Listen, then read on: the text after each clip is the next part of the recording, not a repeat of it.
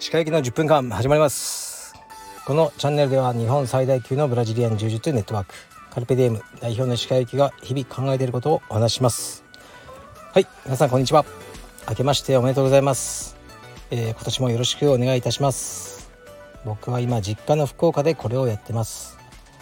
えー、福岡は毎日天気が良くて本当に気持ちいいですね。僕は特にあの初詣とかもしないのでえー、毎日おせちなどを食べあののんびりとしてます。かなり太っちゃったんじゃないかなと思いますけどもう実家では仕方ないかなって諦めてます。でもね筋トレと縄跳びはあの必ず毎日やるようにしています。息子もやらせてます。こう親戚ねうちの兄貴とか妹とかもいたりしてあのー、ね、まあ、僕は縄跳びとかやってるとあのー変わらないなと。もうね中学高校の頃からずっと運動してまだやってる、まあ、バカにされ続けてきましたけどそろそろね少し尊敬の念に変わってきたのを感じました。でうちの、ね、子供が2人兄貴の子供が1人で妹の子供が2人というわけでまあ5人いるんですね。あのうちの父親母親の孫が。でそれがなかなかね全員集まることってなかったんですけど昨日は全員ね5人の孫に囲まれてうちの親父が突然泣き出すというね幸せだと最高の正月だって言って泣き出してましたね。うんなんか僕は戸惑っちゃいましたけどね。びっくりしました。それぐらいねあの孫に囲まれるっていうのは嬉しいことだったようです。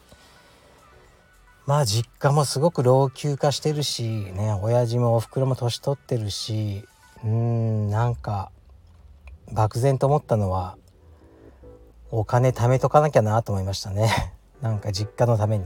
うんでまた仕事頑張ろうと思いました。でレターですね。レターもたくさん頂いてます。全て紹介はしきれませんがえー、っとねあの答えていこうと思います。これいきます。柔術関連ですね。いきます。鹿先生相談があります。私は特に運動経験もなく30代で柔術を始め数年前に黒帯になった50代です。1年ほど前に地方に転勤し違う道場で柔術を続けているのですが私が若い色帯にパスされたり決められたりすると言葉にはしないのですが「何やってんだよ黒帯なのにという視線を先生からひしひしと感じます。また私は色帯のメンバーとのスパー中はあえて不利なポジションを取らせてそこからのエスケープを練習することもあるのですがそこでうまくいかずスイープされたり決められたりする時も冷ややかな目で見られます。自分としては楽しんで充実をやっていきたくまた年齢を考えると今後はさらに若い人にはかなわないことが多くなってくると思います。今の先生は黒帯たるもの道場の色帯メンバーには絶対的な強さを見せてほしいということを言っておりちょっと充実を続けるのが億劫になってきました。何か良いアドバイスいただければ幸いです。長文失礼しました。他の柔術家の先生にも同様の質問をさせていただいております。失礼でしたら無視していただけると幸いです。はいありがとうございます。最近ねこの失礼でしたら無視していただけると幸いですって書いてる人多いですね。大丈夫です。言われなくても無視します。でそうですね。これはうん地方の先生あるあるですね。僕がよく言ってますけど。やっぱね地方の道場はどうしても先生が一人で王様みたいになってこういうことになっちゃうんですよね。だから、まあ、カルペディウムだと先生で黒帯4人ぐらいいるからもう1人の先生のその態度とかが道場の色にこうならないんですよね。1人例えば変な人がいたらその先生のクラスに出なければ、まあ80%のクラス出れるじゃないですか。カルペディウムあんま山ではそうですね。ですけどまあ多分地方の道場で先生が1人でその先生がもうの考えねイデオロギーが完全にこううん道場全体のこうイデオロギー化されてるんでしょうね。そこはまあ問題ですが、まあ、それ言っても仕方ないんで。で50代の黒帯はもう若い青帯とかネマスク帯に勝てないのは当たり前ですよね。それをこの先生は理解できてないと。そう先生そんな強いんですかね。それをまず知りたいですがえっとね極論するとやめましょう。はい。趣味じゃないですか充実で趣味でそんな苦しんでも仕方ないしやめましょう。残念です。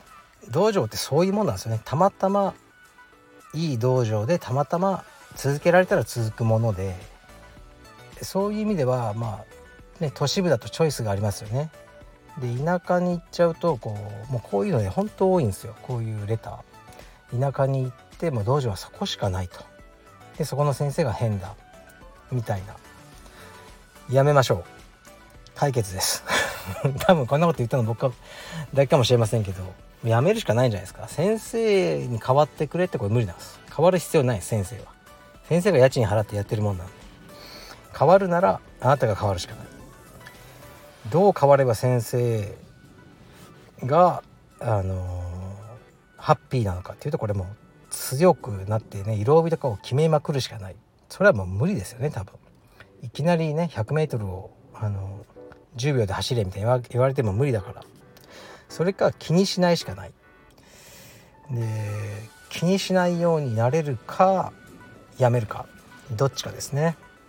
で一つあるのはこれは分かんないですよ。解決法になるかどうか分かんないけど書いてあるの気になったのはえっとねえー、っと私は色帯のメンバーとのスパー中はあえて不利なポジションを取らせてそこからのエスケープを練習することがあるのですがこれね僕あんま良くないと思うんですよね。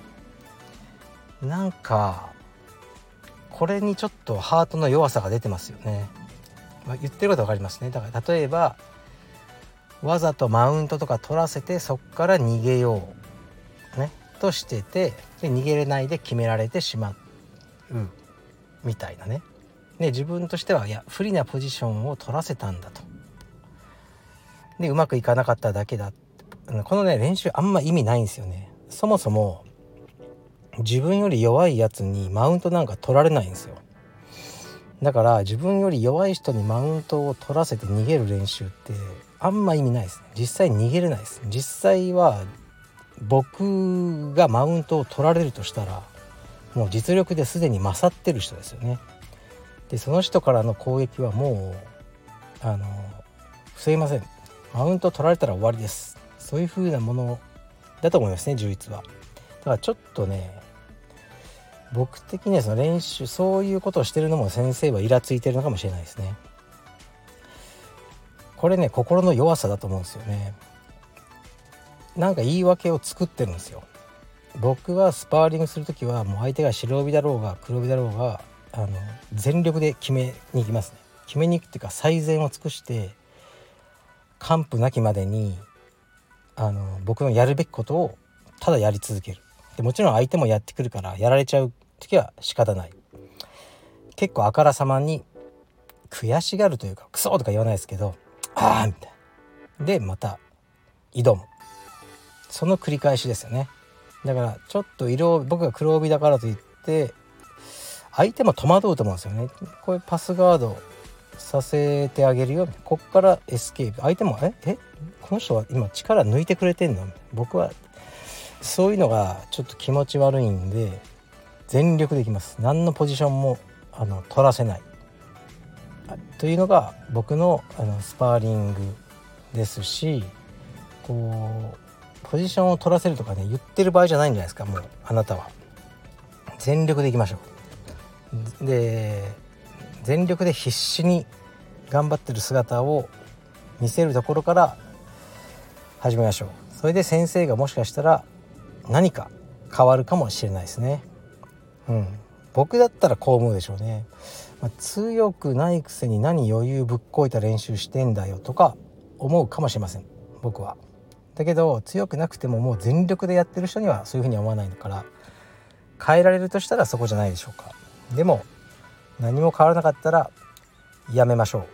別に充実をね一生やり続ける必要もないし億劫だ。